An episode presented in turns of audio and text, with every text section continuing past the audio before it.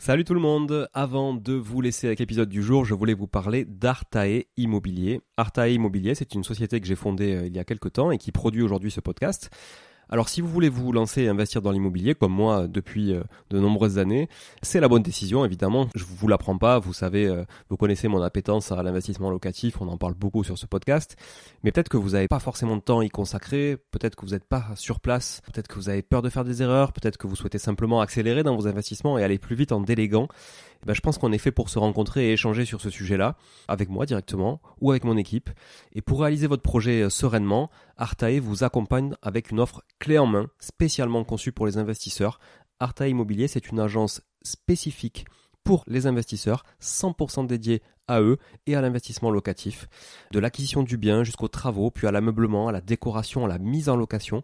Vous êtes guidé, conseillé, accompagné de A à Z par notre équipe de pros que je recrute personnellement, et croyez-en mon exigence, je recrute que des gens compétents et composés surtout d'investisseurs aguerris ou s'ils le sont un peu moins, que je forme moi-même aussi au métier de l'investissement immobilier. Optez pour les étapes dont vous avez besoin sans problème, bénéficiez de l'accompagnement qui vous correspond. On est aussi votre coach tout au long de ce projet, vous montez en compétence grâce à nous, c'est du clé en main, c'est de la délégation, mais ça vous permet aussi de monter en compétence. Vous pouvez nous confier la recherche du bien, vous pouvez nous confier euh, uniquement les travaux, l'ameublement, la déco. C'est vraiment un accompagnement et un service sur mesure. Alors si vous voulez en savoir plus, n'hésitez pas à vous rendre sur le site euh, artae.imo, vous trouverez quelques informations à ce sujet. Sur le site également aussi investiratoulouse.com pour ceux qui voudraient investir en région toulousaine, mais on n'est pas basé qu'à Toulouse, donc on peut aussi vous accompagner ailleurs. Euh, mais ça vous permettra de, voir un petit peu la qualité aussi de, de réalisation qu'on peut produire pour votre compte. Et puis aussi à nous suivre évidemment sur Instagram, Arta Immobilier, très simple, ou sur LinkedIn Arta Immobilier. On partage aussi pas mal de réalisations qu'on fait, en tout cas pour le compte de nos clients. Et puis n'hésitez pas à nous contacter, à contacter notre équipe pour échanger autour de votre projet directement par email à contact artae, a r t a e, .imo, i 2 m o tout simplement. Voilà, l'équipe se fera un plaisir d'échanger avec vous sur euh, votre projet d'investissement et de vous accompagner tout au long de ce projet crucial pour se créer un patrimoine et s'enrichir et c'est ce qu'on essaie de faire tous ensemble en animant ce podcast ou en l'écoutant aussi euh, chaque semaine. Voilà. Merci encore d'être là. À très vite. Je vous laisse avec l'épisode du jour. Ciao ciao. Bonjour tout le monde et bienvenue sur Money le podcast qui vous parle d'investissement et de finances personnelles au sens large et sans tabou. Je suis Julien Calamotte, investisseur passionné et auteur du livre à succès S'enrichir grâce à l'immobilier. J'avais envie de partager ma façon d'investir, forcément, mais également de découvrir avec vous de nouvelles façons de faire fructifier notre argent. C'est pourquoi j'ai créé ce podcast pour y recevoir des invités qui nous partagent leur savoir et leurs expériences en toute simplicité. J'espère sincèrement que les échanges que je vais avoir avec l'invité du jour vont permettre d'enrichir vos connaissances autant que les miennes. Je vous souhaite une excellente écoute. Bonjour tout le monde, ravi de vous avoir encore une fois sur, euh, sur Tree aujourd'hui pour cet épisode, cet épisode dans lequel je reçois Adrien Giraud. Salut Adrien. Salut. Comment tu Ça vas? ouais, ouais, très bien cette nouvelle année. Ben, impeccable. Écoute, euh, tu as raison de le préciser. C'est la nouvelle année, donc on, souhaite encore une fois une bonne année à tout le monde, à tous les auditeurs qui nous écoutent. On espère que vous avez passé de, de bonnes fêtes. Ça allait de ton côté, Adrien? C'est bien passé? Eh ben, écoute, super. Euh, maintenant, je me prépare psychologiquement pour l'année 2023 qui, pour les investisseurs, euh, risque d'être un peu mouvementée. Exactement, c'est vrai. On va pouvoir s'en parler d'ailleurs hein, de, ta vision des choses. Effectivement, toi qui investis quand même depuis pas mal d'années, euh, ta vision des choses sur 2023, on s'en parlera tout à l'heure euh, avec grand plaisir. En tout cas, je suis, je suis content de te recevoir aujourd'hui sur le, sur le podcast. Euh, alors, premièrement, parce que euh, déjà, tu, tu, fais partie euh, des auteurs que j'ai lus, euh, de bouquins sur l'immobilier que j'ai lus. Donc, on en parlera après. on en parlera après, notamment sur tes deux ouvrages autour de l'immobilier. tu fais partie aussi des, des gens qui, qui dont je partage la vision des choses, ce qui est ce qui est pas forcément commun puisqu'on on voit quand même beaucoup de d'écoles d'écoles à cash flow, etc. sur euh, sur sur internet et autres réseaux et même dans les bouquins. Et c'est vrai que je trouve qu'on a un point commun là-dedans, c'est qu'on on aime aussi le patrimoine et on aime créer du patrimoine au-delà de au-delà de générer du cash flow. On pourra s'en parler. Et puis euh, aussi, euh, t'es pas forcément très visible aussi sur tes interventions, podcasts, etc. et autres. Et donc je suis très content de t'avoir et d'avoir un peu cette cette exclusivité. C'est vrai que c'est un peu rare. Euh, le, le, mon temps est toujours un peu compté aussi. Et, euh, mais ravi de partager. Enfin, en tout cas, je suis toujours prêt à, à donner des conseils. C'est vrai que souvent les gens n'osent pas demander ou euh, poser des questions, alors que je pense que quand on est investisseur, on est toujours prêt à partager euh, euh, plein d'astuces finalement. Enfin, il n'y a, a, pas forcément de secret. Moi, je suis toujours open, donc je, je suis ravi d'être là en tout cas. Bon, ben, très bien. Écoute, euh, je pense qu'on va partager pas mal de valeurs dans cet épisode, vu la teneur de ton parcours. Donc ça, c'est très chouette. Et transition toute faite, est-ce que tu peux, euh, du coup, commencer par te présenter aux auditeurs qui te connaissent pas? Donc, euh, j'ai bientôt 43 ans. J'habite à Nantes. J'ai trois enfants. Et je suis investisseur depuis l'âge de 18 ans. Euh, donc j'ai commencé, on va dire, relativement tôt. Hein. Je ne sais pas si je, je, connais très peu de personnes qui ont commencé à investir aussitôt. C'est très tôt. Ouais. Euh, bon, ça c'est dû, euh, ça c'est une de mes grandes expressions, c'est les chiens ne font pas des chats. Euh, mes parents étaient investisseurs, donc je pense que ça, ça pousse quand même pour euh, pour que je le fasse. Enfin, à, ce, ce moment-là, ça a été le, mon premier investissement. Même tous mes copains disaient, bah attends, ça n'a pas de sens. Euh, donc j'ai commencé très tôt euh, par une super OP qui vraiment euh, m'a donné le déclic pour continuer. J'ai acheté une maison à rénover pour faire ma résidence principale que j'ai revendue et j'ai fait une grosse plus-value enfin, qui était autour de 100 000 euros. Donc à 18 ans, on se dit, enfin, il y a un véritable déclic. Et suite à ça, vraiment, je me suis imprégné, parce que je connaissais vraiment peu l'investissement dans, dans tous les euh, de tous les paramètres qui, qui, qui, régissent tout ça. Et je me suis vraiment euh, mis à fond dedans et j'ai investi euh, non-stop d'ailleurs depuis, en faisant euh, beaucoup d'erreurs. Euh, parce que euh, je m'étais pas mon, mon, point fort on va dire c'était pas la compta fiscalité et tout ça alors qu'en fait c'est un des points les plus intéressants c'est vraiment de, de, quand on commence à investir, se dire attends, euh, sous quel régime se fait ça, quels, quels sont les impôts en face et tout ça. Mais euh, je pense que je, je, suis un passionné. Enfin, c'est ce qui fait qu'on peut durer sur le long terme parce que l'immobilier, ça se fait pas. Y a, ça se fait pas sur. Euh, c'est vraiment des temps longs, on va dire. Ouais, c'est ça. Ça demande pas mal euh, effectivement de résilience pour durer sur euh, durer euh, sur la longueur, quoi. Parce que oui, oui, il suffit pas d'acheter un, il suffit pas d'acheter un appart et de penser que ça va rouler tout seul. Et ça, je pense que tu es bien placé pour nous en parler, quoi. Bah, il y a des ajustements à faire.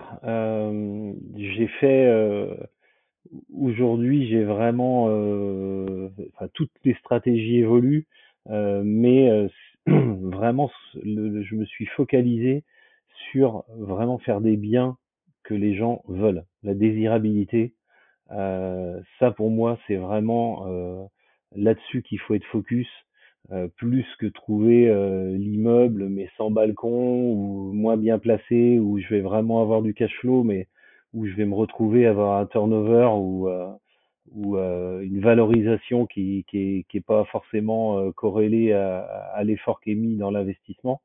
Euh, et ça, j'ai fait l'erreur de, de, d'aller sur des, des biens qui étaient trop euh, trop sous-cotés, mais si un bien qui est sous-coté, euh, souvent, euh, c'est qu'il est moins bien placé ou on s'en rend pas compte et j'ai eu du turnover, j'ai été obligé de revendre quelques biens en cours de route pour vraiment me focaliser que sur du, là je fais que du, vraiment du top. Enfin, en tout cas, j'essaie. De la valeur sûre. Ouais. La valeur sûre, maison avec terrain. Euh, moi, j'ai vraiment, enfin, j'ai plusieurs. Euh, alors, je sais pas si c'est le moment d'en parler, mais enfin, j'ai j'ai plusieurs euh, stratégies, on va dire, en parallèle.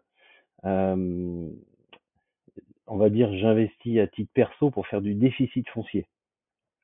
Donc ça, euh, c'est quelque chose qu'il faut maîtriser sur le bout des doigts et bien comprendre les tenants et les aboutissants. Euh, mais c'est relativement puissant en économie d'impôts et euh, si, si, on arrive à faire suffisamment de travaux, euh, ça, ça, ça, ça, peut être vraiment intéressant. Je pense que c'est bien qu'on s'y arrête avant que tu nous parles de tes autres stratégies qui sont complémentaires. Du coup. Oui. Euh, qu'on s'arrête sur cette stratégie sur laquelle tu as démarré, je pense, justement, c'est la première que tu as utilisée, euh, du déficit foncier euh, rattaché notamment à, la location nue, parce qu'on parle souvent de location meublée. Oui. et là, du coup, on est carrément à l'opposé, puisqu'on est, on est dans du bail nu, avec des conditions, etc., fiscales qui sont complètement différentes. Quoi. Alors, en fait, on peut gommer, alors avec le déficit foncier, alors c'est je donne les grandes lignes parce que c'est toujours un, peu, euh, on va dire à chacun de vraiment mieux approfondir après. Mais on peut euh, gommer ses loyers en, amortissant des travaux qui sont faits dans l'année. Ça veut dire, euh, on a 10 000 euros de loyer, on fait 10 000 euros de travaux, on annule les, les loyers. Si on fait plus de travaux, c'est-à-dire on peut déduire sur son revenu fiscal de référence 10 700 euros. Ça veut dire qu'on peut non seulement gommer ses loyers, mais en plus réduire son taux marginal d'imposition à hauteur de 10 700. C'est-à-dire quand on est dans une tranche autour de 40, euh, ça fait tout de suite 4000 euros de gagné. Donc on, est vraiment, euh, ah, c'est plutôt intéressant. Là où le bas blesse, euh, c'est vraiment où il faut, surveiller son fameux montant de travaux, parce que s'il y a une année où on n'en fait pas, on paye des impôts sur les loyers dans sa tranche marginale d'imposition. C'est ce qu'on appelle le cash squeeze, euh, ce qui m'est arrivé, et c'est pour ça que maintenant je suis vraiment méfiant, euh, parce que le déficit foncier, il faut vraiment partir du principe qu'il faut beaucoup de travaux en rénovation. C'est-à-dire que s'il y a beaucoup de travaux, là c'est intéressant. Moi, quand je tombe sur un, bien de ce type-là, typiquement une maison où il y a tout à refaire, euh, là, euh, j'ai acheté euh, le dernier truc que j'ai rénové. j'ai dû faire 80 000 euros de travaux dans une maison que j'ai acheté 100 000 euros. Okay. là, c'est intéressant. Donc tout de suite, je sais que je vais faire du déficit foncier avec, parce que j'ai besoin de redéduire au fur et à mesure sur les anciens, les anciennes maisons que j'ai qui sont déjà amorties. et là où le bas blesse, c'est quand la banque ne suit plus parce que il faut toujours réacheter une maison ou autre pour faire des travaux. Euh, et on se retrouve, euh, quand la banque ne veut plus prêter, à ne plus pouvoir faire de travaux parce qu'on n'a pas pu acheter. Et donc, euh, c'est là où, on, quand la, dès que la, la, la mécanique s'arrête, où euh, le, le, ça peut s'emballer et devenir euh, assez toxique. Donc, parce que vraiment... 80, pardon, je te coupe, tes 80 000 euros euh, de, de, travaux là dont tu parles, par exemple sur sur la dernière maison, euh, eux, ils sont reportables pendant combien d'années, euh, donc à, à, concurrence de 10 700 par an? Alors, c'est l'année où tu payes les travaux, euh, tu peux tu peux déduire les 10 700 de ton taux marginal d'imposition. Et le reste, tu peux tu peux le reporter? Oui. Ouais. Et en fait, moi, en général, je m'arrange toujours. Enfin, en même temps, je fais toujours des travaux. Euh, pour avoir les 10 700 tous les ans. Toujours minimum euh, chaque année. Ok. Voilà. Quitte à avoir, euh, souvent j'ai des biens où je suis à cheval sur deux années. C'est-à-dire que tu payes une facture en décembre, une facture en janvier, tu vas déduire 10 700, enfin, tes travaux plus 10 700 et les travaux et 10 700 l'année d'après. Et tout ce qui est en surplus euh, vient en déduction. Je crois que tu peux reporter ça, enfin tu peux repousser ça sur une dizaine d'années, mais Bon, ça va relativement vite. Enfin, moi, je suis, euh, euh, je sais plus combien il me faut par an, mais je crois que c'est 100 ou 120 000 de travaux, donc euh, je je sais plus exactement combien d'années je peux reporter, mais je me suis jamais posé là-dessus parce que je sais que moi, j'arrive juste à repousser d'un an, donc. Euh, ok, ok, ok. Euh, donc donc voilà. Après, la réflexion par rapport à ça, c'est peut-être un peu compliqué, mais pour moi aujourd'hui, après des années de, de de pratique et de réflexion, je pense que ce qui peut être vraiment top, c'est de d'acheter un bien, rénover, purger le fameux déficit, et quand le locataire s'en va ou s'arranger avec son locataire pour après passer en meublé. Et là, tu as une optimisation maximum du bien. Après, on est sur un certain niveau. Enfin, faut vraiment comprendre la fiscalité, c'est ce que je disais faut déjà discuter avec le locataire, faut avoir un peu les reins solides si jamais le locataire veut pas le faire en attendant. Mais par contre, fiscalement, on est sur, euh, à titre perso, on est sur un truc qui, qui est le, le, plus intéressant. Parce que tu passes après sur le, le, le, meublé, euh, euh, et là, ça coche des cases. T'as pas, t'as pas un engagement du coup de, de minimum de d'années de location? Trois ans. Trois ans. Trois ans pour le déficit. Donc- En fait, quand tu fais des travaux, enfin, les trois ans, c'est très très vite passé. Ouais, c'est une période triennale de bail, de bail quoi. En fait, Voilà. c'est- de bail. Hmm. Donc euh, après, en- si on s'entend bien avec ses locataires, on peut aussi dire, bah attends, euh, je veux passer en meublé en expliquant pourquoi euh, euh, ça, ça s'entend ou au changement le faire. Mais euh, ça, je- j'essaie de préconiser ça, même si c'est un peu plus compliqué à faire, parce qu'on on sort après du processus d'être obligé de faire des travaux. Parce que est-ce qu'il faut conseiller aux gens de de- d'acheter euh, 10, 15, 20 maisons? Enfin, est-ce que tout le monde est capable de le faire? Est-ce que tout le monde a envie de le faire? C'est un autre sujet, quoi. Oui, parce que ce que ce que tu dis, euh, pour essayer de mettre un peu des, des images dessus, c'est-à-dire que l'avantage quand tu vas passer en meublé après, contrairement à si tu restais en nu, c'est que tu peux passer ton bien en amortissement, chose que tu peux pas faire en nu, puisque donc tu t'es une- on parle de LMNP au réel, hein, on est d'accord, Ouais. de location au ré- meublé au réel, et donc du coup cet amortissement va venir lui contribuer à réduire finalement la fiscalité sur ses loyers, Ouais. euh, à- à- en, en- on va dire en, en- pour contrebalancer le fait que tu, tu puisses plus déduire ces 10 700 euros euh, euh, par an, puisque du coup, euh, t'es t'es plus dans le déficit foncier. Quoi. Et ça permet éventuellement, euh, enfin, on va dire un investisseur euh, classique euh, peut faire une, deux, trois, quatre maisons ou biens ou appartements. Ça permet aussi de dire, bah, j'arrête, quatre ou cinq ans, j'ai un autre projet, euh, et on n'a pas la fiscalité qui court. euh, Enfin, voilà. C'est pour ça que je conseille pas toujours de faire ce que moi je, je mets en place. Mon, vraiment, mon gros conseil, c'est dire faut penser fiscalité, vraiment, euh, qu'est-ce que ça induit à chaque fois. Ça, euh, il y a vraiment trop peu de gens qui, qui s'intéressent à ça, mais c'est le nerf de la guerre. C'est vrai que quand tu fais, quand t'es habitué à faire que du meublé, tu te poses pas trop la question. Mais dès que effectivement tu commences à racheter des biens, ou c'est en nu, ou que tu investis dans une maison, où effectivement c'est com- plus compliqué la location meublée de base. Hein. Après ça, Mm. ça se discute comme tu dis avec des locataires. Effectivement, c'est des choses. Souvent, on, on en croise hein, des, des, des gens qui sont pas forcément d'ailleurs investisseurs à la base dans le mindset, mais qui l'ont été malgré eux, euh, qui ont investi euh, comme ça par opportunité ou, ou par euh, ou qui ont hérité de biens en location nue et qui Oui. et, et qui et qui se tapent de la fiscalité dont finalement ils ils ont pas forcément conscience euh, du Oui. fait qu'ils pourraient l'éviter quoi. Ouais. Ah mais je vois, euh, enfin, euh, on va dire tous les jours on m'appelle ou on me pose des questions là-dessus, mais je vois tellement de gens qui ont des maisons qui sont payées, euh, où ils payent plein pot d'impôts, enfin c'est c'est c'est hallucinant. Une fois qu'un bien est payé, ils pourraient se le revendre à eux-mêmes. Enfin, il y aurait euh, Ouais, il y a plein de choses à X faire. méthodes, Mm. un truc de fou. Et le mec, non, il paye des impôts euh, à fond dessus. Enfin, c'est c'est c'est c'est juste énorme parce que les gens, ouais, mais c'est compliqué. Enfin, je pense que les gens veulent pas se casser la tête avec ça, mais c'est intéressant de comprendre aussi. Enfin, ce que Ouais, j'ai, c'est une des erreurs que j'ai fait aussi de vraiment de de- d'acheter. On proposait un truc, c'était intéressant, j'y allais.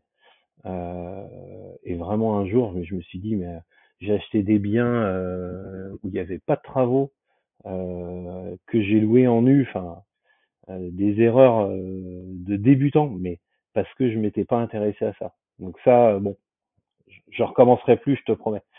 très très juste, c'est bien. Je compte sur toi. Que je, je vais, je vais veiller au grain.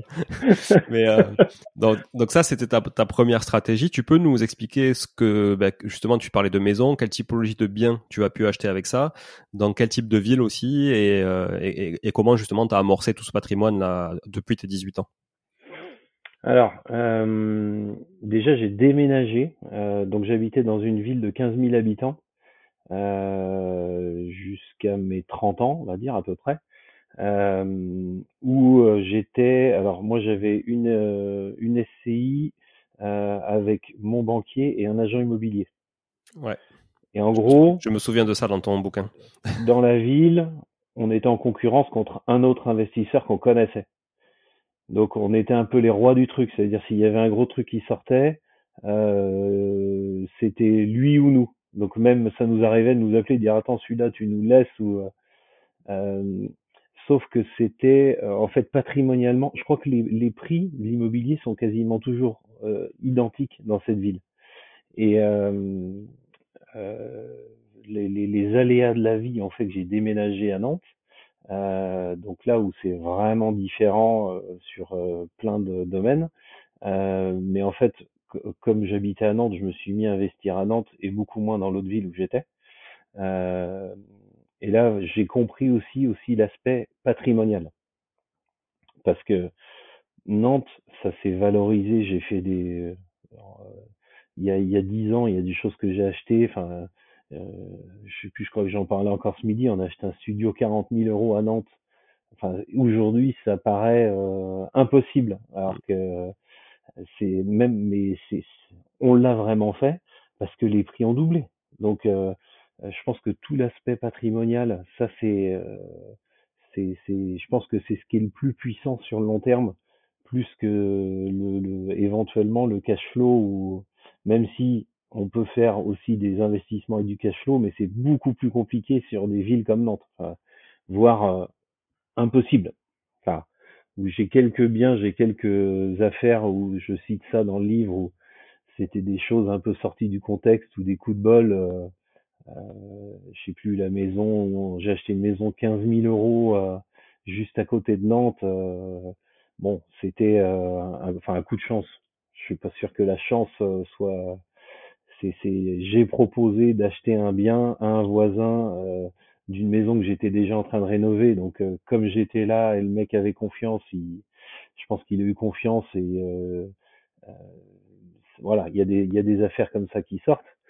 Mais nous, tout ce qu'on a mis en place sur Nantes, c'est j'essaie de trouver maison, terrain, on va dire à un quart d'heure autour sur le, du, du périphérique nantais. Autrement, appart avec balcon. Aujourd'hui, je pense que les gens veulent un extérieur. Ça, c'est euh, euh, plus négociable. Il y a éventuellement un studio. On peut, on peut éventuellement ne pas avoir de balcon sur un studio parce que c'est, souvent étudiants ou jeunes travailleurs. Euh, ça, ça se loue. Mais autrement, moi, je, je loue le plus cher possible. Donc, il me faut absolument ce que tout le monde veut. C'est-à-dire, enfin, les gens veulent une terrasse, ils veulent, euh, ils veulent vraiment ça. Donc, je me focalise vraiment là-dessus. Donc ça, c'est un premier axe où on, va dire tous les ans, j'achète une, deux maisons ou deux, trois apparts. Enfin, ça, c'est un premier axe. Euh, et après, j'investis dans des locaux commerciaux et locaux tertiaires. Euh, donc ça, après j'ai une holding qui donc détient une SCI euh, où j'investis avec, euh, avec, ma femme, euh, où on a acheté beaucoup de biens locaux tertiaires, on a acheté des antennes téléphones, on investit dans des, enfin ce, ce genre de d'investissement là, c'est moins patrimonial. Par contre, ça se paye beaucoup plus vite. Sur, enfin, tout ce qui est pro, c'est 15 ans. Euh, donc ça, c'est aussi un avantage énorme. À 15 ans, tu arrives à, du coup, à... parce que je me rappelle d'un truc dans ton bouquin euh, que, que, je, que je partage, hein, euh, toi, dans, ta, dans tes critères de recherche que tu recherchais euh, par rapport, à, on va dire, à la comparaison cash flow, tu cherchais un autofinancement sur 20 ans. Si je me dis pas de bêtises, c'est ce qu'il y avait écrit dans ton livre. Sur tout ce qui est maison, tu peux, euh, locaux pro, tu peux pas emprunter sur 20 ans. Oui, mais du coup, est-ce que tu arrives à être en autofinancement à 15 ans sur des locaux pro? Ouais. Alors de toute façon, c'est un peu le nerf de la guerre. Euh, et là, j'ai euh, changé un peu de stratégie, euh, on va dire depuis euh, un an. tout ce que j'achète en pro, je fais six mois de différé. Parce que bon, aujourd'hui, je pense que, enfin, j'ai fait le deuil de, on est obligé de mettre un apport. Mmh. là, il n'y a plus trop, plus trop le choix. Donc en fait, en faisant six mois de différé, la banque bien souvent est OK. Euh, on récupère trois mois de caution plus six mois de différé. J'arrive quasiment à récupérer l'apport que je que je mets dans le bien. Euh, donc ça, ça fonctionne plutôt pas mal. Et même si j'ai un petit différentiel, euh, là le dernier truc que j'ai fait, c'est quoi Je crois que c'est du bureau. j'ai dû acheter 400 000 euros. donc 400 000, tu dois avoir 2005 de remboursement et j'ai 2003 de loyer en ayant touché tout le différé et la caution, euh, tu as du cash euh, sur ta SCI avant de, manger tout ce que tu as euh, en différentiel. Euh, avec l'augmentation des loyers qui arrive, en fait, tout ça, ça se gomme et ça se, ça se, ça se fait tout seul en fait. Oui, sachant qu'en pro, en plus, tu vas refacturer absolument 100% des charges. Ouais. Donc, donc, du coup, effectivement, euh, la comparaison cash flow brut, cash flow net, elle est, elle est différente, quoi, qu'avec l'habitation. Mmh. Là, c'est pour ça. je pense qu'aujourd'hui, l'habitation, euh, on, on, poursuit la stratégie, on va dire, pour faire le déficit et euh, réduire la tranche marginale. Mais aujourd'hui, euh, c'est vraiment plus les locaux pro euh, où on avance, on va dire, plus fort. Donc j'ai une SCI avec ma femme et après j'ai plusieurs SCI. On va dire l'avantage de la, de la holding, c'est qu'on a pris des parts dans d'autres SCI parce que nous on, va, on a un certain savoir-faire et on investit avec des personnes qui eux peuvent être un peu plus bankable, parce qu'à un moment donné c'est que les banques doivent prêter. Euh, et on est monté sur des opérations à plus d'un million euh, qui couvrent sur 15 ans. Euh, là, les augmentations de loyer, c'est c'est de l'ordre de 3-4% cette année. Enfin, sur des loyers à 5-6 000, c'est énorme. ouais, carrément. carrément. C'est l'avantage du local pro, effectivement. Et puis en face, tu as des pros, donc l'accueil d'une augmentation de loyer, c'est pas la même que sur un particulier le, le, le, locataire paye tout, mais vraiment, enfin, je pense que ceux qui savent, euh, euh, c'est énorme parce qu'il y a le, fameux article 606, donc un local pro, euh, le propriétaire doit juste euh, s'assurer que la structure tient. Euh, et, où, donc ça, euh, le propriétaire doit payer ces travaux-là, mais on va dire si le bâtiment est prêt à s'écrouler, ça paraît logique. Euh, la toiture, si elle a à refaire entièrement, c'est à la charge du propriétaire. Par contre, si jamais c'est uniquement euh, l'entretien, une fuite ou tout ça, c'est aussi le locataire qui prend en charge. Donc des beaux avec des grosses enseignes, c'est pour moi le truc rêvé parce que eux ils passaient en charge sur des, des grosses sociétés c'est un peu anecdotique pour eux.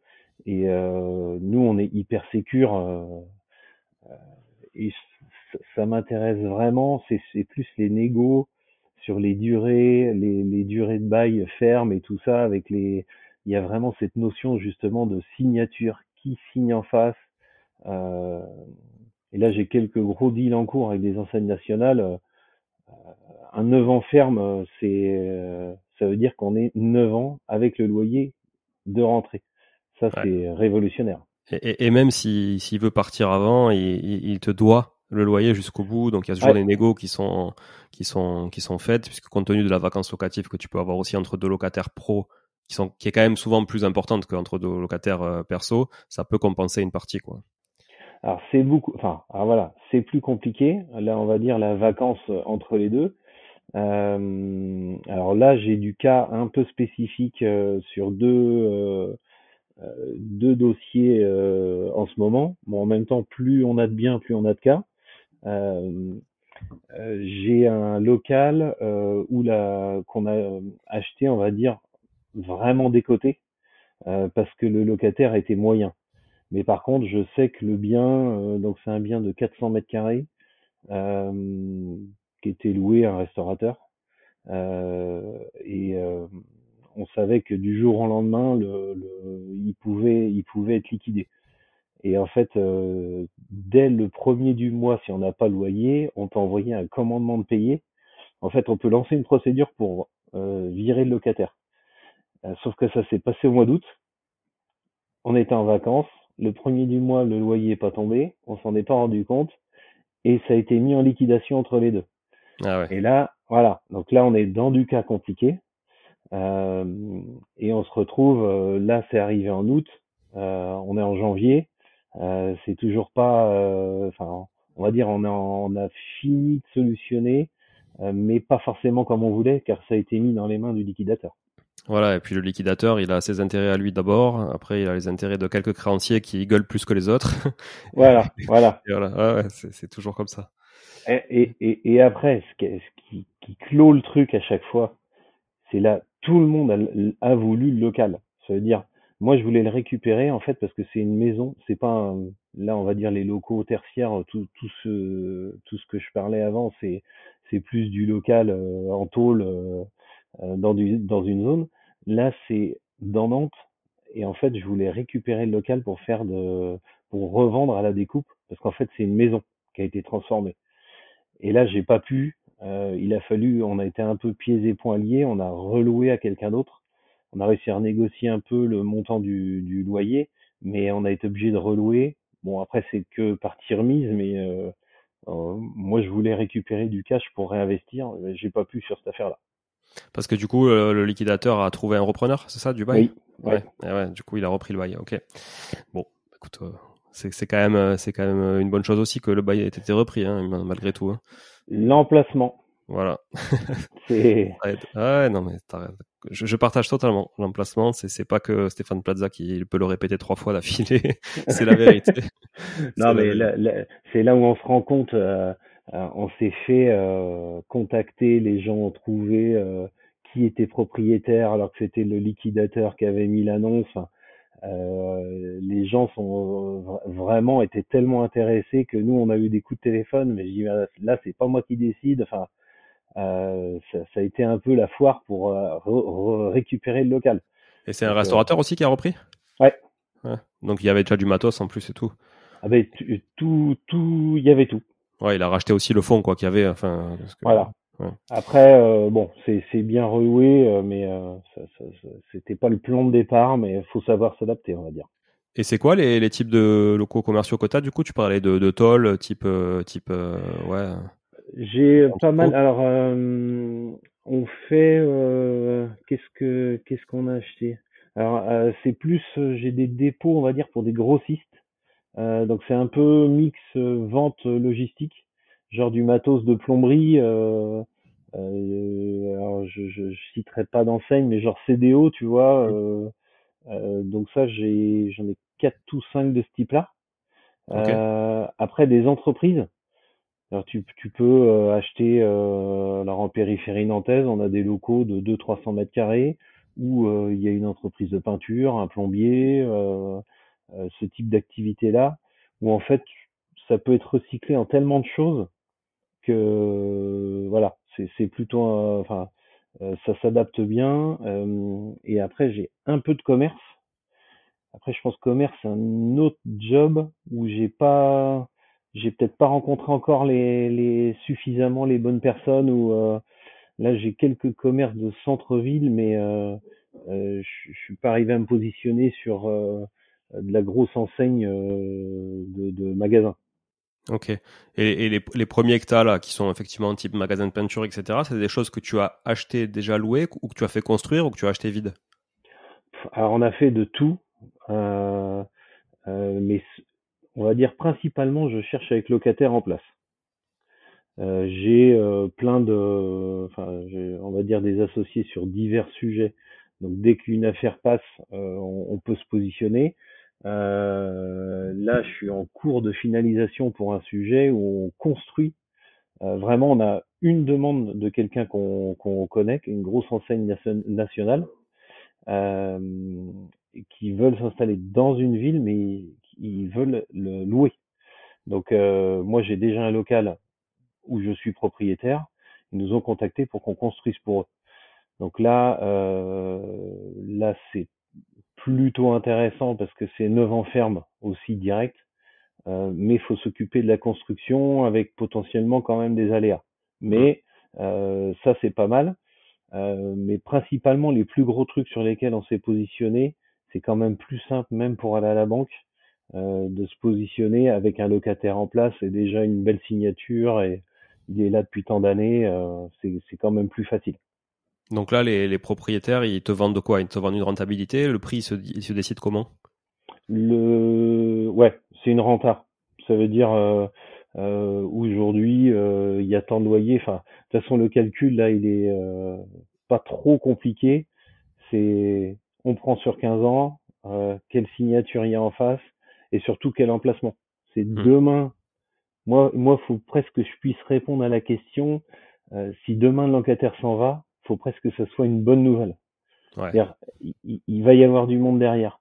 Parce que des locaux, on, en, on peut en trouver, mais euh, qui on remet, dans quel état c'est, c'est pas si simple. Enfin, faut, faut vraiment se réfléchir plus long terme, quoi.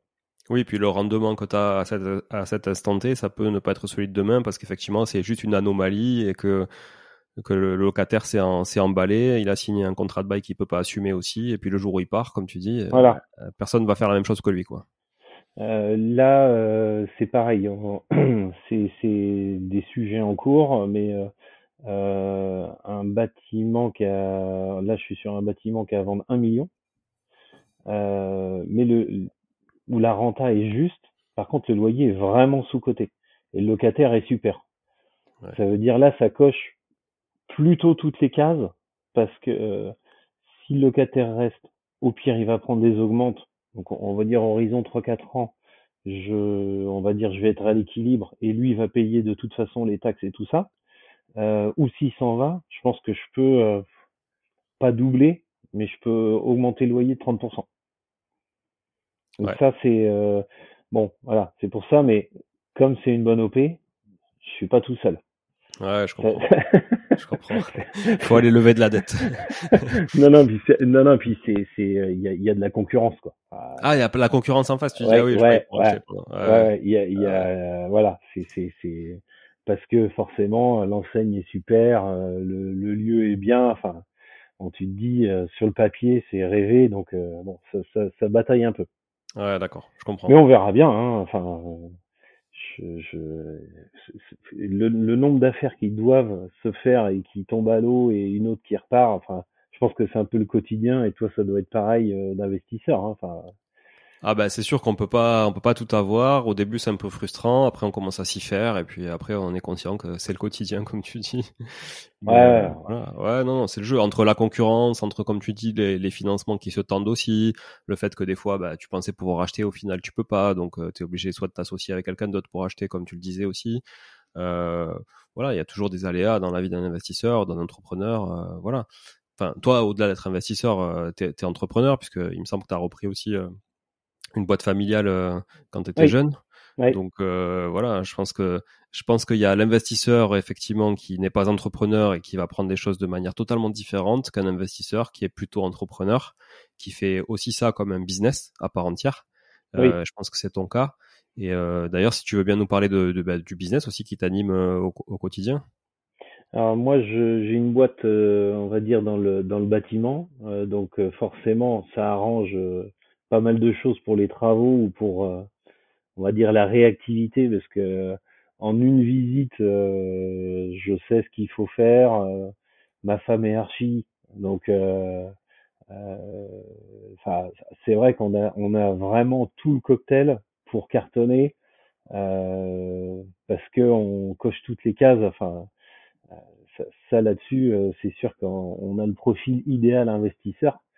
Euh, mais euh, je je fais pas, je scinde les deux. Euh, pour moi, je fais pas de trucs gratos dans mes investissements. C'est-à-dire, mmh. faut qu'une faut qu'une affaire soit rentable. Autrement, euh, je la fais pas. Enfin, je dis pas tiens, je vais faire 10 000 de travaux euh, gratuits, comme ça, ça va rentabiliser le truc. J'essaie de garder une, une, ligne de conduite euh, justement pour pas dériver ou euh, euh, pour pas aller sur des OP finalement qui seraient pas bonnes, mais en fait tu te voiles un peu la face. donc je, j'essaie vraiment de, de, de, scinder tout ça. Enfin, c'est deux entreprises différentes, quoi. Même si c'est complémentaire. Hein. Enfin, non, mais carrément, ça c'est c'est plus c'est plus que complémentaire, ça c'est sûr. Mais euh, après, je comprends que tu fasses la part des choses parce que d'ailleurs, à contrario, j'ai vu aussi beaucoup d'entrepreneurs qui achetaient des locaux avec une SCI pour créer un peu de patrimoine, qui du coup mettaient un loyer phénoménal pour euh, euh, bah, compenser le fait qu'ils avaient acheté des locaux chers ou des choses comme ça. Et, et en fait, ça ça appauvrissait la boîte, quoi. Même à l'inverse, tu vois. Là, ça c'était c'était même plus bénéfique pour eux au final, quoi. Il valait même mieux louer. Enfin voilà et et c'est vrai qu'il faut faire vraiment vraiment gaffe quand tu as un peu euh, les deux pieds dans le même euh, finalement dans le même bateau quoi. Alors que le nerf de la guerre, c'est que la boîte tourne. Hmm. Parce que les banques, là aujourd'hui, alors euh, conjoncturellement, je pense 2023, on est en face quand même de de plusieurs choses qui se combinent. Et aujourd'hui, les financements, je pense, vont être beaucoup plus compliqués à aller chercher. Euh, donc la banque elle regarde le dossier dans sa globalité et ça, euh, euh, si la boîte tourne pas, je pense que les, emprunts pour les OP à titre perso, ils suivront pas non plus quoi. parce que là les taux, ça, change quand même la donne au niveau investissement. Non, mais carrément, je suis, tout à fait d'accord avec toi. Moi, j'ai déjà commencé à le ressentir effectivement depuis quelques mois. Euh, ça se tend, ça peut se détendre un peu peut-être en début d'année, parce qu'effectivement en fin d'année, en plus ils sont vraiment resserrés quand même. Euh, euh, en dehors des taux qui augmentent, ils ont quand même mmh. resserré aussi, parce que bon, les objectifs étaient faits, etc. Donc c'est vrai que c'était plus simple aussi de, de, de, laisser voir venir. Peut-être ça va se redébloquer en, en début d'année, mais ce qui est certain, c'est que ce sera beaucoup plus difficile. donc du coup, il y aura moins de concurrence parce qu'on revient à ce que tu disais tout à l'heure, il y aura aussi peut-être moins de concurrence. Les gens qui ont du cash vont être privilégiés, puisque forcément dans les crises, c'est toujours ceux qui ont le plus de pognon qui, qui s'en sortent le mieux, et, qui, peuvent saisir les opportunités mieux que les autres. Donc ça c'est certain. Oubliez le 110% euh, sans apport avec trois ans différés euh, dans une ville de 3000 habitants. ça, ça, ça c'est mort pour les banques. On peut faire le deuil. voilà. c'est mort pour les banques, à moins vraiment d'avoir 0% d'endettement et d'être très très bon euh, en, pouvoir de conviction auprès de la banque. Mais euh, c'est vrai que non, non, je suis d'accord avec toi. 2023 va être un peu difficile. Euh, malgré tout, il y a des opportunités qui vont, euh, qui vont, qui vont se présenter. Je pense à tous les investisseurs qui seront sérieux et solides. c'est ce qu'on dit. Et donc du coup, faut, faut quand même pas, pas lâcher l'affaire et rester, rester alerte sur le sujet. Mais toi, tu le vois. toi, enfin, d'après ce que tu disais tout à l'heure, j'ai l'impression que, je crois l'avoir lu d'ailleurs aussi dans, dans ton livre, je, je sais pas si c'est dans le premier ou dans le deuxième, mais euh, euh, tu disais que tu commençais à t'associer, enfin que tu avais commencé à t'associer depuis quelques temps, alors quelques années je pense, euh, parce que justement ça commençait à bloquer en termes, j'imagine, d'endettement, d'encours global aussi, parce que normalement il y a trop trop de pognon sur, enfin trop d'encours sur une même tête. Hein. Moi je vis à peu près la même chose, donc je te voilà, je pense que je pense parler un peu pour tous les deux, mais est-ce que tu peux nous expliquer justement comment tu as structuré tout ça? Tu parlais de SCI, est-ce que tu as des SAS aussi? Comment tu comment tu structures tout ça avec avec tes associés? Alors euh, déjà, pour, je pense pour en revenir avant à la conjoncture, euh, moi je suis toujours d'un naturel optimiste. Euh, pour moi, les taux qui remontent, ça, ça inquiète tellement de monde qu'en fait, oui, voilà, ça va réduire la concurrence.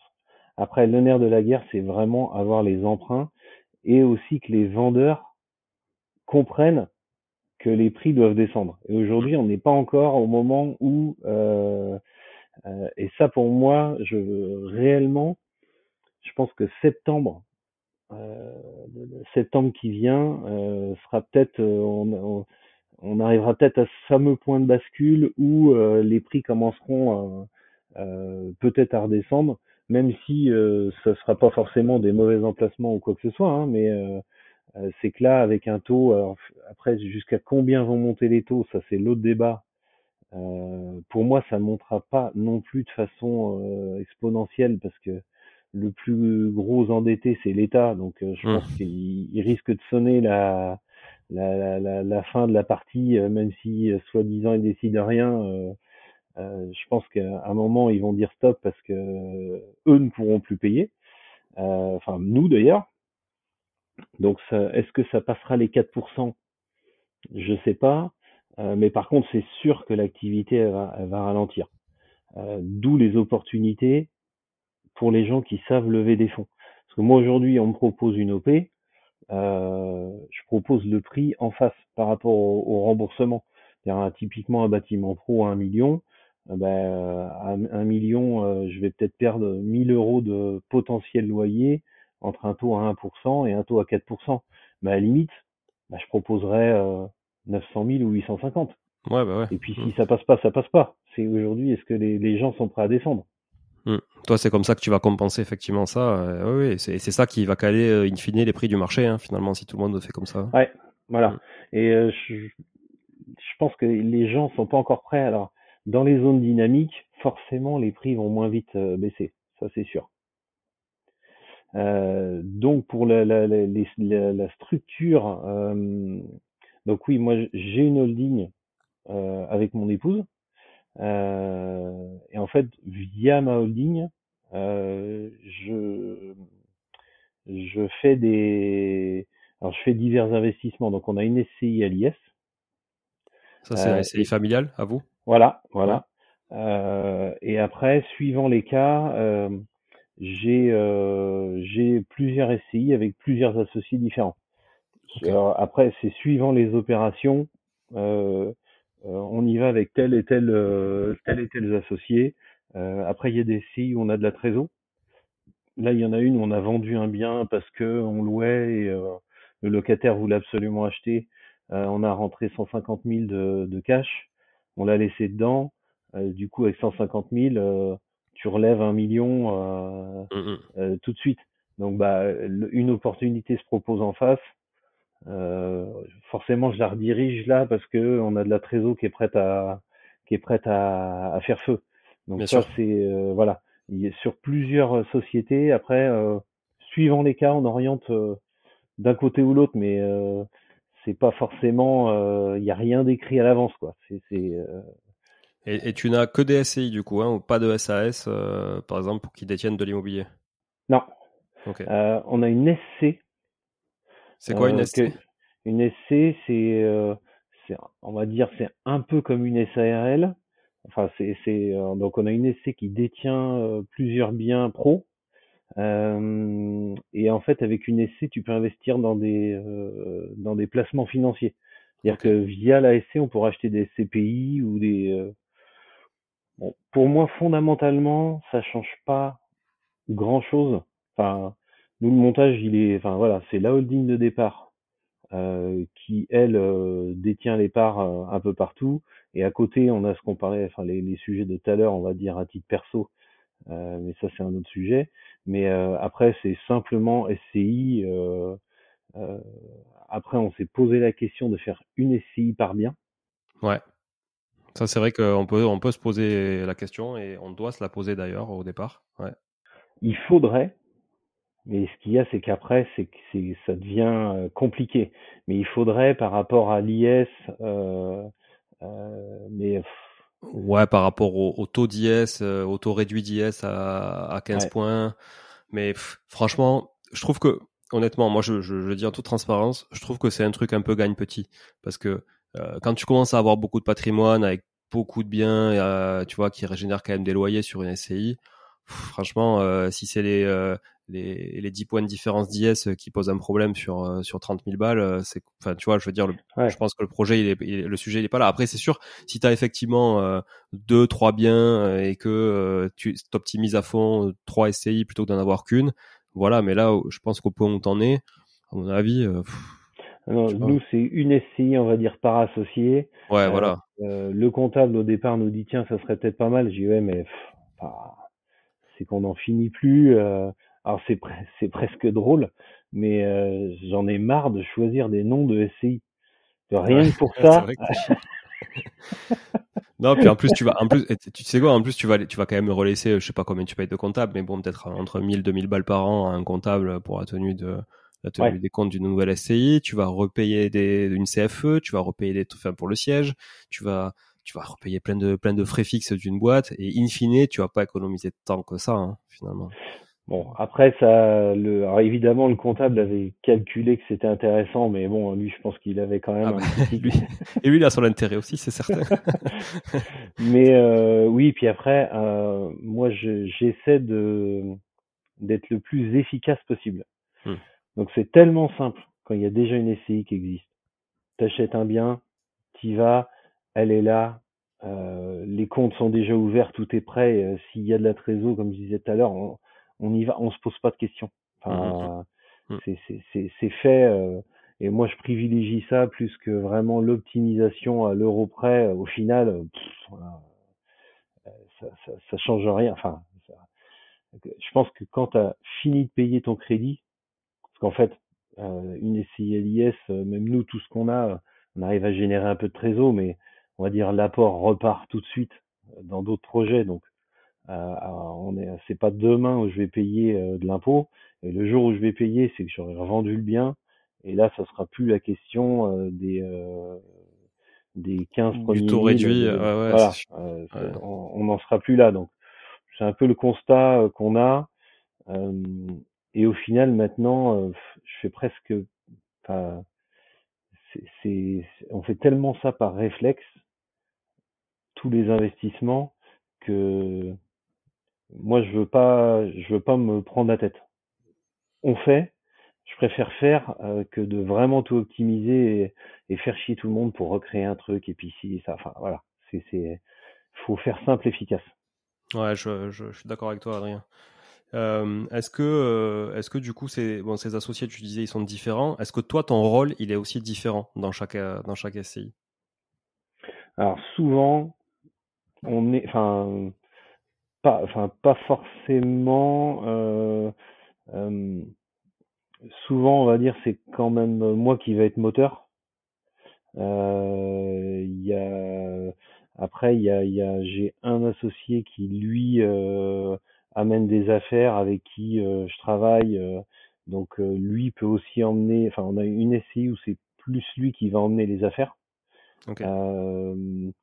Mais souvent c'est moi qui vais être moteur. Après c'est plus des opportunités, des opportunités de d'investissement et surtout c'est pour vraiment lever des fonds. Ouais, ouais, je comprends. Mais souvent, je drive. Euh, quoi. Je préfère, je préfère driver euh, parce qu'on sait faire et euh, je, enfin, on confie pas forcément le, le, suivi. moi, si je, tous les astres sont pas alignés, j'y vais pas. Donc. C'est souvent moi qui trouve ou c'est moi qui vais recevoir le coup de téléphone du truc où faut se positionner tout de suite. même souvent, c'est moi qui fais l'offre en mon nom parce qu'on n'a pas le temps de réfléchir et on réfléchit après. Quoi. Donc, euh, après, j'ai des SCI euh, euh, où on gère pas la compta, tout ça, parce que c'est un autre associé qui s'en occupe. mais fondamentalement, oui, on a à peu près toujours le même rôle dans le truc. C'est moi qui suis un peu l'instigateur ou c'est moi qui négocie le, le, le, projet. Ok, et toi, du coup, tu, tu, comment vous gérez la ventilation du capital? Vous la gérez parce qu'il y en a qui apportent de l'argent, du coup, et qui, qui apporte des fonds propres pour aller lever de la dette. Toi, tu apportes plutôt du temps. Comment vous arrivez à calibrer tout ça? Alors, moi déjà, de principe, ce que je fais, euh, si on est trois, on fait 33% chacun. Peu importe euh, qui, qui, met quoi en fonds propres? Ouais, parce que si, euh, si on fait un truc tous les deux, je te file 20% parce que j'ai mis 40 000 balles dans, le, hmm. dans la SCI à un moment donné, tu es inférieur. T'es pas, je pense que il, va se passer, euh, il y, a un phénomène où on se dit, bah non, moi je suis minoritaire dans le truc, euh, on n'est pas à part égal, enfin voilà. Pour, pour éviter ce ressentiment, euh, je, je me pose pas de questions à dire, on, on, fait tel et tel pourcentage. En général, je fais vraiment, on est, il y en a où on est 2, 3, 4. bah, si c'est 4, c'est 25 et c'est. C'est équilibré, quoi. Ouais je me, je me pose vraiment pas de questions là-dessus. Euh, euh, on, on, est, on essaie d'éviter ça euh, vraiment tout de suite. après, celui qui apporte des fonds, c'est celui qui était incapable de trouver une affaire. Hmm. Donc, lui, il apporte des fonds en disant, bah voilà, c'est ma contribution. Après, c'est pas la peine de compter sur moi pour le reste. Ouais. donc, je pense que ceux qui emmènent des fonds sont contents de le faire parce que ils n'auraient jamais pu avoir accès à, à, à ce type d'affaires. Donc, euh, euh, quand c'est comme ça, euh, euh ça, ça, roule. Après, le, le, sujet du moment, c'est euh, comme on gère pas mal de choses et que c'est ma femme, on va dire, qui est un peu à la gestion quotidienne. c'est qu'est-ce qu'on, est-ce qu'il faut qu'on facture quelque chose ou comment on fait? Parce qu'on a un temps fou à passer enfin on y passe du temps parce qu'on gère vraiment au quotidien le truc. Enfin, on, on prend pas d'agence pour gérer parce que pour moi, euh, euh, on sait mieux le faire. Euh, c'est des gros investissements, donc un, un locataire qui te lâche 70 000 par an, tu peux pas le, enfin, faut le soigner ou s'il appelle, faut s'en occuper tout de suite. mais c'est un peu le, c'est un peu compliqué à, calculer euh, combien de temps passer, est-ce qu'il faut prendre un pourcentage. voilà, je suis en train de réfléchir à ça euh, en ce moment. Euh, et, et d'ailleurs, toi, sur ton agence, je sais pas comment vous gérez ces sujets-là ou quelle, est l'approche toi quand tu as un investisseur qui te qui, qui, veut que tu lui fasses du clé en main, toi comment tu vois les choses, comment tu fais? Euh, alors, il y a, plus, nous, il y a plusieurs, euh, il y a plusieurs prestats de services en fait sur les investisseurs. Hein. Euh, c'est vrai qu'un investisseur qui vient nous voir et qui veut un truc clé en main, bah, nous, on va s'occuper absolument de tout, mais on va lui facturer les honoraires. Donc finalement, euh, lui, il va nous payer, euh, il va nous payer en honoraires, et nous, ça nous permet d'être complètement objectif par rapport à son projet.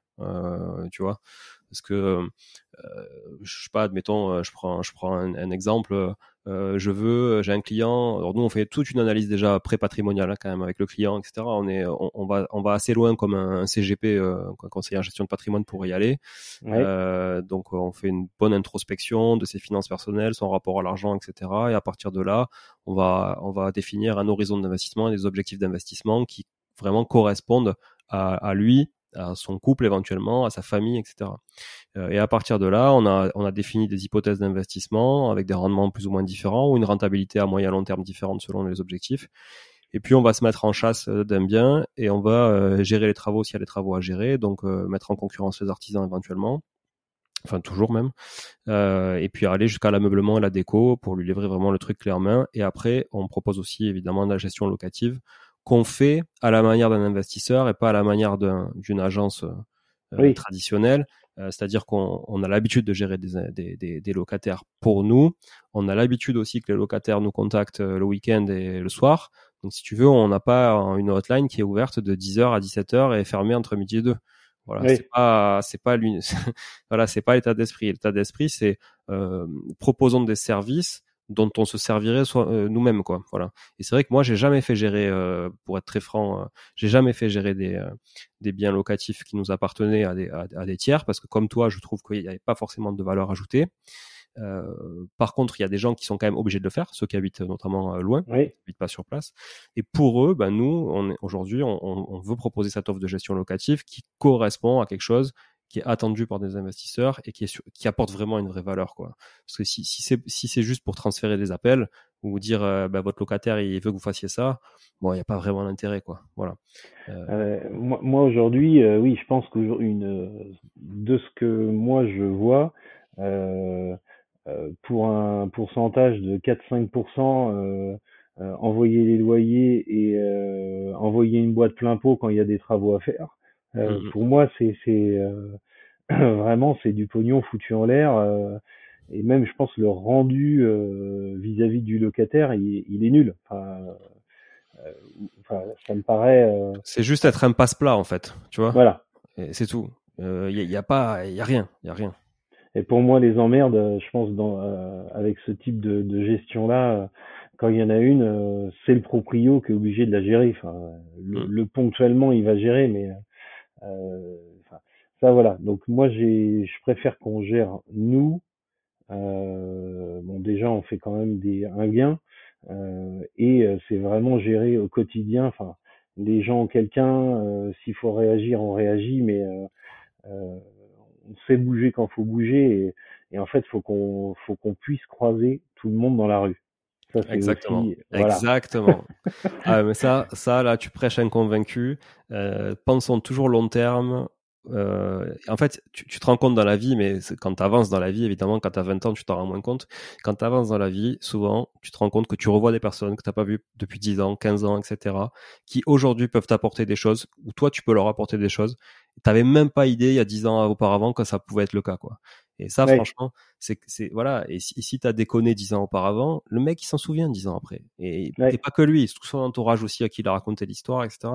Non, ça, je suis d'accord avec toi. Il faut être intègre, honnête avec les gens, quitte à louper des affaires, quitte à gagner moins d'argent euh, à court terme, quitte à quitte à faire des concessions. Mais putain, ouais, c'est clair que c'est quand même le long terme, c'est, c'est la base du business, quoi.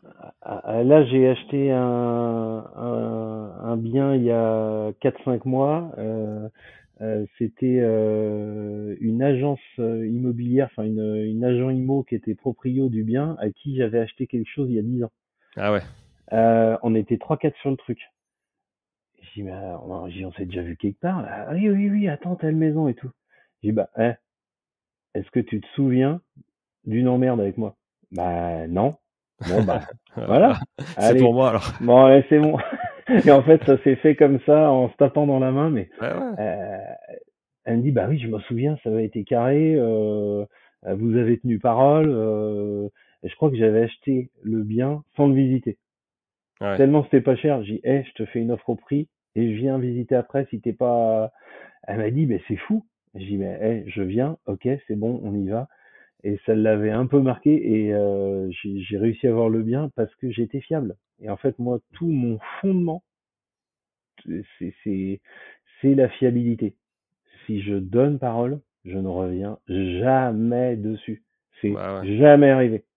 Même, même, si, même si des fois, bah, ça peut te porter plus préjudice et que des fois, tu as envie de le faire, hein, mais parce que c'est plus, plus avantageux pour toi, mais au final, bah, tu, tiens, tu tiens bon et effectivement, euh, je pense que ça paye. Ça paye pas tout de suite, mais ça paye plus tard. Ah, j'ai une anecdote euh, pro euh, qui là se retrouve euh, année après année. alors, quand j'étais tout jeune, je bossais le week-end dans des, on va dire, des abattoirs. Euh, j'avais fait une résine de sol et je m'étais planté, euh, c'était pas assez antidérapant. Euh, le lundi, euh, les mecs arrivent pour bosser dedans, ça glisse, genre trois chutes avant 10 heures du matin. Oh, putain. Le client m'appelle, viens voir, ça glisse. J'arrive, je me casse la gueule. Je dis bon, eh, euh, effectivement, c'est sûr, t'as raison. Je dis je reviens le week-end prochain, je refais. Il me dit mais attends, il y en a pour une blinde, mais à l'époque on était une toute petite boîte, enfin j'ai mais c'est une question de principe. J'ai tort. Euh, point. Je reviens même pas sur le sujet. Je viens, je refais. Point barre. Ouais. Depuis cette boîte-là, les locaux, avant, ça faisait peut-être 500-600 mètres carrés. Là, ça doit faire 15 000.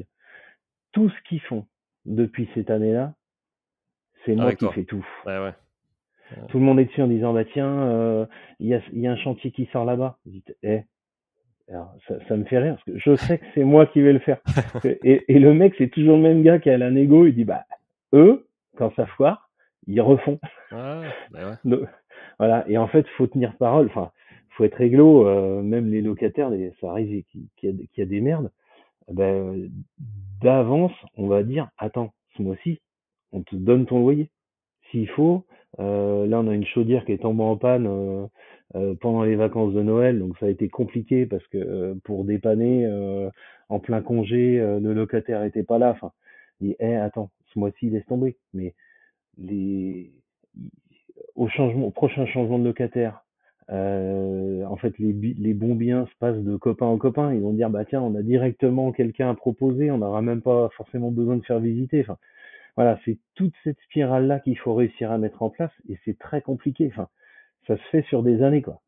Bah, ça se fait sur des années parce qu'en fait, tu, ne le prouves que par euh, justement le temps et ta capacité justement à, être comme tu es euh, sur, sur, sur une durée assez longue parce que c'est facile de l'être pendant une soirée mais c'est très difficile euh, de l'être sur des années et c'est effectivement c'est le, le, temps qui aide à ça donc bah, c'est super d'échanger avec des gens qui ont de l'expérience comme toi justement pour qui, qui, qui nous prouvent que effectivement euh, faire ce genre de concessions, faire ce genre d'efforts, euh, savoir euh, savoir dire non, mais tout en étant aussi ouvert à justement dire oui, j'accepte, j'ai déconné, je refais. Bah, franchement, ça nous prouve que ça nous prouve que ça ne peut être que bénéfice pour le bénéfique que pour le, le business ou l'immobilier, quoi. Après, par contre, c'est vrai qu'aujourd'hui, il y, y a, quand même une je pense qu'aujourd'hui, les, les, les, jeunes investisseurs ont un peu une vision euh, faussée. Euh, en fait, l'immobilier, le problème, c'est que c'est long. Euh, faut, faut, faudrait le mettre en place le plus tôt possible.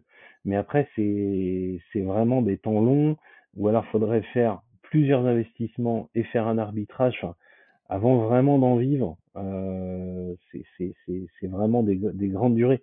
Après, euh, on, crée de l'argent en mettant juste un apport ou même euh, on a fait X emprunts euh, sans apport. Enfin, euh, donc c'est énorme en enrichissement. Enfin, y aujourd'hui il n'y a pas d'autres méthodes aussi impressionnantes, mais ça peut pas se faire en six mois. Il n'y a pas ou alors faut faire de la LCD. Ouais, et, encore, et encore, et encore. Ça, reste une stratégie court terme parce que les législations peuvent, évoluer, tu peux, enfin voilà, tu vois. Nous à Toulouse par exemple, là, ils, ils sont en train de mettre en place la loi de compensation, donc euh, va aller acheter un local commercial en centre-ville de Toulouse pour le transformer en habitation, euh, t'as compris Enfin, tu vois, c'est euh, pour pour compenser un truc sur de la courte durée où tu vas en plus laisser du pognon à une conciergerie, donc finalement la rentabilité, in fine, enfin le rendement in fine, il est pas si exceptionnel que ça. Enfin, tu vois, ça, je pense ça voilà la LCD j'en reviens aussi parce que franchement enfin moi j'en ai on, en a 6 en LCD là actuellement. Euh, tu vois je me dis euh, bon je, je, sais pas si combien de temps ça va durer en fait. J'en profite tant ah je peux profiter mais je sais pas combien de temps ça va durer. Et si ça dure pas il ben, faut que ce 6 là il soit quand même viable en location longue durée. Et je trouve qu'il y a beaucoup d'investisseurs aussi. C'est pas ce que tu disais, mais je trouve qu'il y a beaucoup d'investisseurs aussi qui, euh, euh, qui, qui, qui, se voilent un peu la face, tu vois, sur les rendements avec ça et qui achètent des biens euh, parce que c'est rentable en, courte durée. Mais ça l'est pas du tout en longue durée, finalement. Et c'est là où ils peuvent quand même se, se, se, planter parce que ça peut faire très très mal, hein, parce que la différence pour le coup effectivement de euh, entre une longue durée, un, un, rendement longue durée, et un rendement courte durée, il est quand même assez important sur le papier. Donc c'est vrai que quand tu perds cette, ce gap, ça peut faire très très mal si tu es un peu ricrac au niveau de ta trésor quoi. Ouais, et puis euh, alors moi LCD en fait euh, comme je j'ai pas forcément de temps, euh, j'en ai pas j'en alors j'ai qu'un seul bien, mais c'était un truc un peu bizarre. C'est dans un un truc touristique où il y avait des logements qui étaient faits. Donc en fait j'ai j'ai j'ai six appartements LCD, mais qui sont vraiment gérés directement par le, le ouais, l'exploitant de touristique. voilà. Euh, mais autrement, j'en ai pas euh, parce qu'en fait, on manque de temps. Moi, j'ai toujours plus privilégié, on va dire, l'accumulation que de prendre un bien et essayer de l'optimiser au max. Ouais, c'est vrai. Moi, j'étais un peu comme ça aussi. Ouais, c'est vrai. Mais là, tu vois, je suis en train de me dire que je vais peut-être prendre le temps en 2023 de, de me pencher bien par bien et de voir là où je pourrais aller, tu vois, un peu ajuster les curseurs. Parce qu'au bout d'un moment, j'ai l'impression que finalement, quand tu démultiplies, euh, bah, tu peux faire des économies d'échelle quand même hein, sur certains sur certains trucs, tu vois. Et effectivement, pareil que toi, moi j'étais un boulimique euh, de l'acquisition, donc on y va, on y va, on y va, on y va. Euh, et là, je me dis bon, peut-être passer un peu de temps quand même à optimiser, tu vois, euh, tirer une corde par là, une corde par là, un truc, faire sauter, renégocier un truc, tu vois, augmenter ton loyer de 5 balles par là, puis 6 balles. Moi, par exemple, les augmentations de loyer, je les fais quasiment jamais, tu vois. Ouais. Donc euh, c'est un tort peut-être, mais en fait je préfère garder mon locataire, pas avoir cette discussion avec lui, me dire voilà ça tourne, j'en ai pas besoin de toute façon, donc euh, voilà on y va. Mais finalement je suis con parce que euh, ça plus ça plus ça plus ça, tu vois je pourrais payer des bons restos avec. Je m'attendais pas à te dire ça, mais oui t'es con. en fait, alors nous on n'augmentait jamais.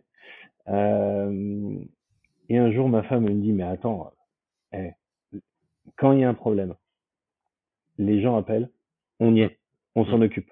Mm. T'as un service, allez, on augmente à date anniversaire à chaque fois. Il n'y a jamais personne qui dit quoi que ce soit. Et mine de rien, mais ça fait, c'est sur le tout, c'est énorme. Ah c'est c'est c'est 5 balles, 10 balles, 20 balles, euh, mais ça y va. Euh, et en fait, tu as aussi tes assurances qui augmentent. Euh, mais on compense en augmentation des en augmentant les loyers largement ça. Mais euh, là, depuis deux ans, on a reviré de bord là-dessus. Mais euh, euh franchement, j'en ai pas un.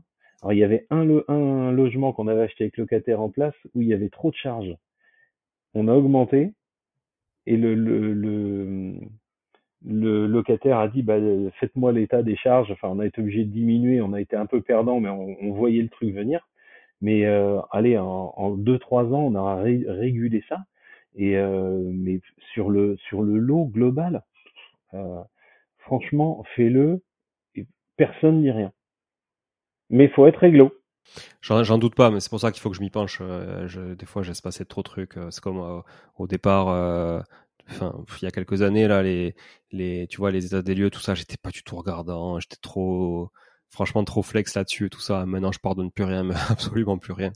Tu vois je veux dire euh, on, me l'a trop fait à l'envers quoi. J'ai voilà. Donc maintenant je j'hésite pas du tout à, à ponctionner la caution à même en demander au-delà de la caution quand c'est nécessaire et tout. Je les lâche pas quoi. Ouais, mais euh, après c'est euh, oui justement c'est l'optimisation bout par bout. Euh, c'est vrai que 5 euros, on se dit, euh, bon, euh, c'est que dalle. Mais mm. au final, là, avec l'inflation, euh, c'est des augmentes alors c'est qui sont plafonnés, mais trois et demi. Euh, là, on a une maison qu'on vient de réactualiser, qu'on loue 1005. Euh, ça te fait 40 balles. Ouais, ouais, ouais c'est clair. Mais l'année prochaine, tu réaugmentes de, les, les, fameux intérêts composés, tu réaugmenteras peut-être de trois et demi les 40. Donc, enfin, euh, donc, donc ça, oui, nous, on, on s'est mis à le faire et j'avais ton approche et euh, là maintenant, c'est sûr qu'on reviendra pas en arrière, on, on, continue de le faire. Bon, compte, compte sur moi, je prends mes engagements, je vais le faire. tu me diras, tu fais le calcul, tu me diras combien tu as gagné. bon, après, j'avoue, j'ai beaucoup de logements meublés, principalement d'ailleurs, et du coup, ça tourne quand même souvent. Donc finalement, euh, mon loyer il augmente. Euh, c'est difficile de faire ça euh, à chaque changement de locataire parce que sinon au bout d'un moment, parce que nous on loue déjà très cher. Oui. Donc, si tu veux, tu passes vite, tu passes vite en dehors du marché quoi quand tu fais ça, euh, quand tu fais ça trop trop en dehors. Donc quand le locataire il est dedans, bah tu peux le faire parce que lui il fait pas trop la comparaison avec le marché. Par contre quand quand c'est une annonce qui est sur le, bon coin, c'est un peu plus difficile, tu vois, de, de le faire à chaque fois. Donc c'est vrai que j'ai jamais, en fait moi c'est très rare qu'un locataire il reste plus de deux ans, tu vois. Donc c'est vrai que bon, au pire oui, je l'aurais augmenté une fois, mais après est-ce que je vais remettre quand même le loyer à ce prix-là? Je sais pas parce que le marché lui, il aura pas pricé tout ça en fait euh, sur les nouvelles annonces sur le bon coin, tu vois? Donc c'est toujours délicat de trouver l'équilibre en fait. Et puis ça et puis ça te fait des loyers un peu bâtards en plus, tu vois, c'est un peu euh, des, des, virgules machin et tout. Donc sur le bon coin, c'est pas très propre. donc, donc soit tu arrondis au-dessus, soit tu arrondis au-dessous quoi. Euh, mes parents euh, ont un locataire depuis plus de 30 ans. 30 ans, putain. Ça, c'est beau. Ça, c'est bien. Ils ont déjà revendu le bien à eux-mêmes deux fois. Ah ouais. bon, ça, c'est l'anecdote, mais c'est impressionnant. Euh, ah euh, moi, j'avais aidé mon père euh, à finir le, le, le logement, euh, mais euh, le locataire est dedans depuis 30 ans parce qu'il avait, il y avait un garage et il avait voulu stocker des trucs dedans. Ah ouais. Donc, il y a toujours les trucs dedans. Euh, je crois que je sais pas s'il a réouvert le garage depuis qu'il est arrivé, le locataire, je sais pas ce qu'il a fait. Mais en fait, il bouge pas parce qu'il a du stock dans le garage et il est dans la baraque depuis 30 ans. Royal. Donc ça, ça c'est beau. Ça c'est de la belle anecdote qui va bien ça. Ouais. Bon, tu sais, par contre, tu sais, par contre, tu sais que tu peux refaire toute la maison quand tu pars. Mais euh... Eh non, parce que le mec il bricole, il fait des ah travaux en plus. Ah, je pense qu'il va falloir quand même changer le carrelage. Hein, non, mais au pire, euh, 30 ans, euh, s'il faut, euh, voilà. Ouais, tu refais tout. voilà. Mais, mais euh, quand même, il y a, moi j'ai plusieurs biens. Alors je pense qu'en nu, tu as, sûrement des, des locations plus longue durée. C'est sûr.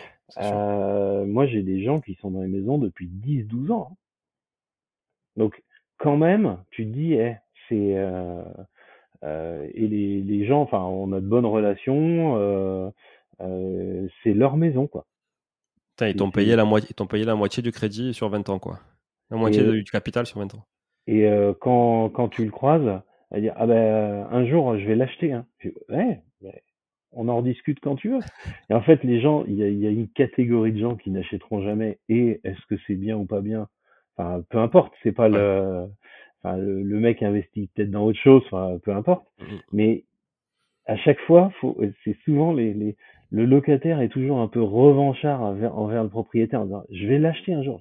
Et, et, si un jour tu veux, franchement, enfin, le mec qui a passé 10, 12 ans dedans, euh, s'il proposait un prix correct, euh, à la limite, euh, enfin, on serait pas vache parce que si ça pouvait les permettre d'aider à être propriétaire, pourquoi pas? Enfin, c'est rigolo, mais mais il faut savoir qu'il y a des gens qui restent quand même très longtemps. Hein. Ouais, ouais, non, mais j'en doute pas. Hein, sur des, c'est clair, sur des maisons, sur du nu, c'est sûr que ça s'y prête beaucoup plus, quoi. Ouais. Bon, Adrien, ça fait un peu plus d'une heure. Est-ce que tu, j'ai envie que tu nous parles quand même de tes deux bouquins? Ouais. Euh, donc le le premier bouquin, euh, il date de quand? 2019, c'est ça? Alors 2000, 2018, euh, et là je suis en train de le euh, remodifier parce qu'en fait il y a des choses qui ont changé depuis. Euh, donc là l'éditeur m'a contacté il y a six mois pour me dire attends faut le remettre au bout du jour. Euh, donc je pense qu'en septembre euh, de cette année, euh, il va il va ressortir réactualisé.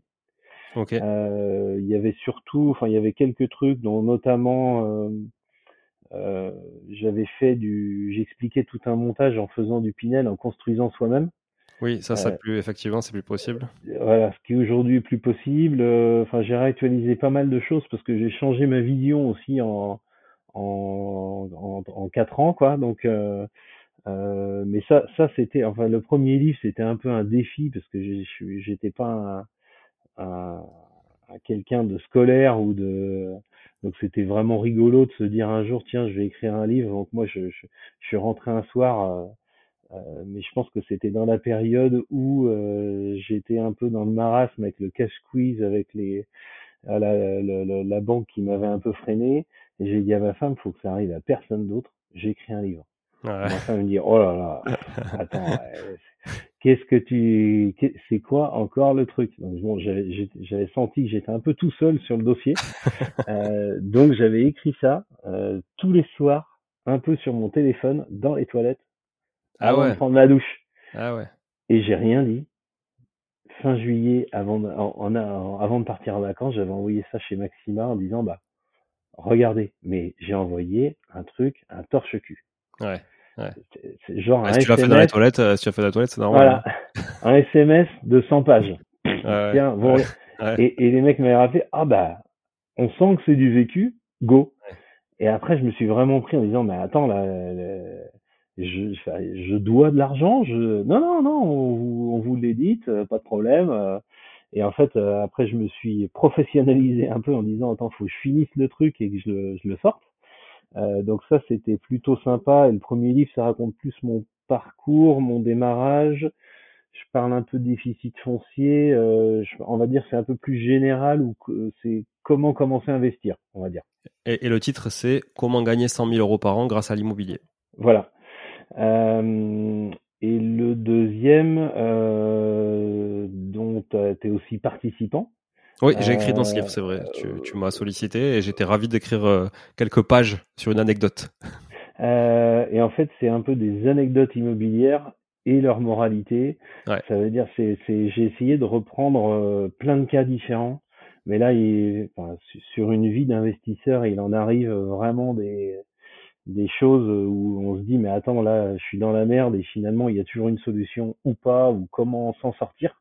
Ouais, ouais, Euh, et donc là, j'ai vraiment repris euh, toute une partie de ce qui m'est arrivé, mais euh, j'ai pris les pires cas euh, possibles. Donc là, ça, ça vend pas du rêve pour moi.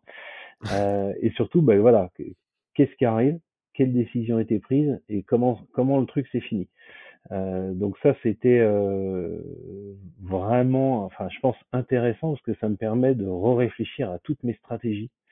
Euh, ce qui euh, c'est- aussi, c'est pas le, fait d'écrire le livre, c'est qu'en même temps, je me dis, mais attends, mais là, euh, ça, c'était vraiment bien, faut, faut, faut qu'on actionne là-dessus. Enfin, voilà, ça, ça permet de se réviser ses objectifs, de se réviser ses objectifs. Donc, euh, celui-là, j'ai mis plus de temps. Euh, le confinement m'a aidé un peu ouais. parce que j'avais démarré, mais j'avais pas trop de temps. Et en fait, je suis resté trois semaines. Euh, j'ai pas arrêté longtemps, mais euh, je suis resté trois semaines à la maison et tous les matins, je m'y mettais un peu parce que euh, toi, je sais pas combien d'heures t'as passé pour écrire ton livre, mais euh, Ça prend du temps. Euh, je l'ai- moi, je l'ai fait pendant le confinement aussi pour éviter de tourner en rond le week-end. Euh, et je euh, pense que c'est 300-400 heures. alors moi, je pense que j'ai- mis moins parce que j'adore écrire. Et du coup, c'est vrai que pour moi, c'était euh, ouais, c'était euh, je, je non, je- franchement, j'ai passé beaucoup moins de temps que ça, je pense. Mais j'ai passé peut-être plus de temps à le relire qu'à l'écrire. Ah oui, là, en fait, tu relis. euh, Ah ouais. Parce que putain, tu le relis, tu le relis, tu le relis, tu le relis. Et puis il y a toujours, en plus moi je suis un maniaque de la langue française. Du coup, t'as toujours une putain de faute qui traîne. Euh, et, et même quand tu l'as édité, t'as encore un truc qui traîne que t'as pas vu alors que tu l'as relu 15 fois et que tu l'as fait relire à 10 000 personnes.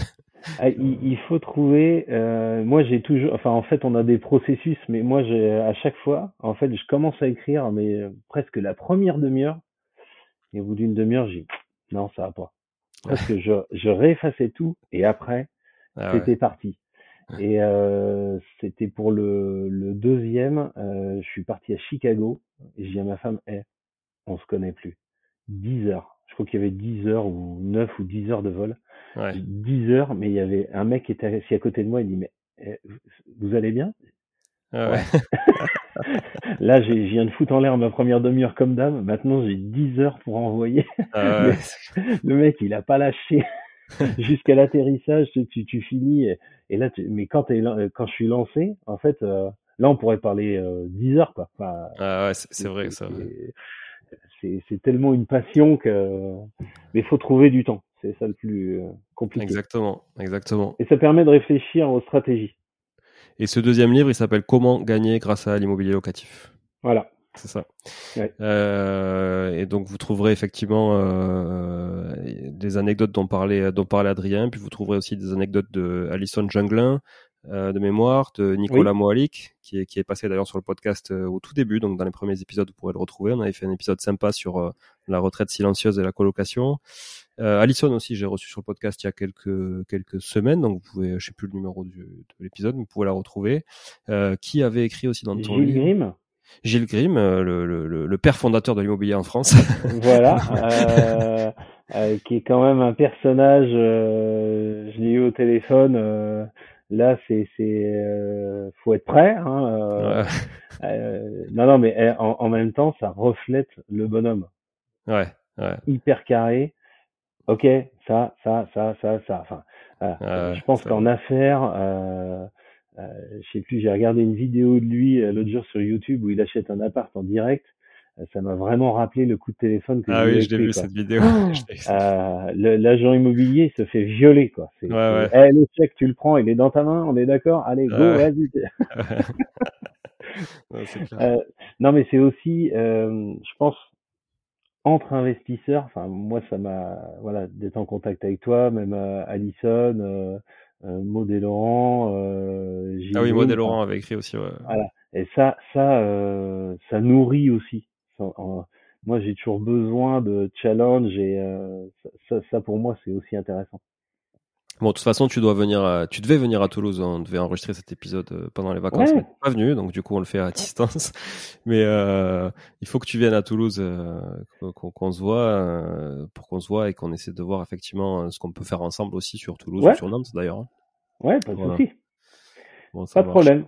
Bon, en tout cas, merci beaucoup Adrien pour tous ces échanges. C'était très chouette. Je pense que c'est un épisode, un des épisodes les plus longs que j'ai fait. Et puis on aurait pu encore, comme tu dis, en parler 10 heures, mais on est obligé d'arrêter. C'est, c'est. Désolé, hein. Non, mais après, c'est, c'est l'avantage aussi d'avoir des, des, des invités qui ont, qui ont pas mal de vécu et d'expérience. Euh, Donc, je vous invite quand même à lire, euh, évidemment, même si vous avez écouté l'épisode. Euh, et que vous connaissez maintenant presque toute la vie d'Adrien, mais lisez ses bouquins. Euh, c'est vraiment, sont vraiment intéressants. Puis si vous appréciez vraiment ce que ce que je peux faire moi, partager ma vision des choses de l'investissement, vous devriez aimer celle de celle d'Adrien qui euh, qui vraiment est en phase avec la mienne, même si on a des parcours qui sont totalement différents et des façons d'investir qui sont aussi différentes. Mais en tout cas, l'objectif à terme est, est, souvent le même, et donc on voit qu'on peut y arriver de différentes manières. En- que ce soit à Nantes, à Toulouse, à Paris ou enfin à Paris c'est plus compliqué, mais mais peu importe en tout cas, peu importe où on se trouve. Et de Fiabilité, et- ouais, exactement. fiabilité et passion. Voilà, passion, fiabilité, intégrité, c'est important. Rester intègre, rester sincère, honnête. Euh, voilà, et tout se passera bien.